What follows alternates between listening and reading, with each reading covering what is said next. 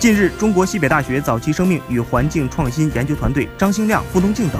首次公布了他们在湖北宜昌长阳地区发现的距今五点一八亿年的寒武纪特异埋藏软躯体化石库清江生物群。英国杂志在报道中称，清江生物群打开了观察壮观寒武纪的又一个窗口，各种新的生物类群前所未见。据介绍，对清江生物群已经采集到的大量珍贵化石标本中的四千三百五十一件进行初步研究后，已分类鉴定出一百零九个属，其中百分之五十三为此前从未有过记录的全新属种。而且清江生物群中软躯体生物居多，已发现的后生动物属中，百分之八十五不具有矿化骨骼，绝大多数为水母、海葵等没有骨骼的基础动物。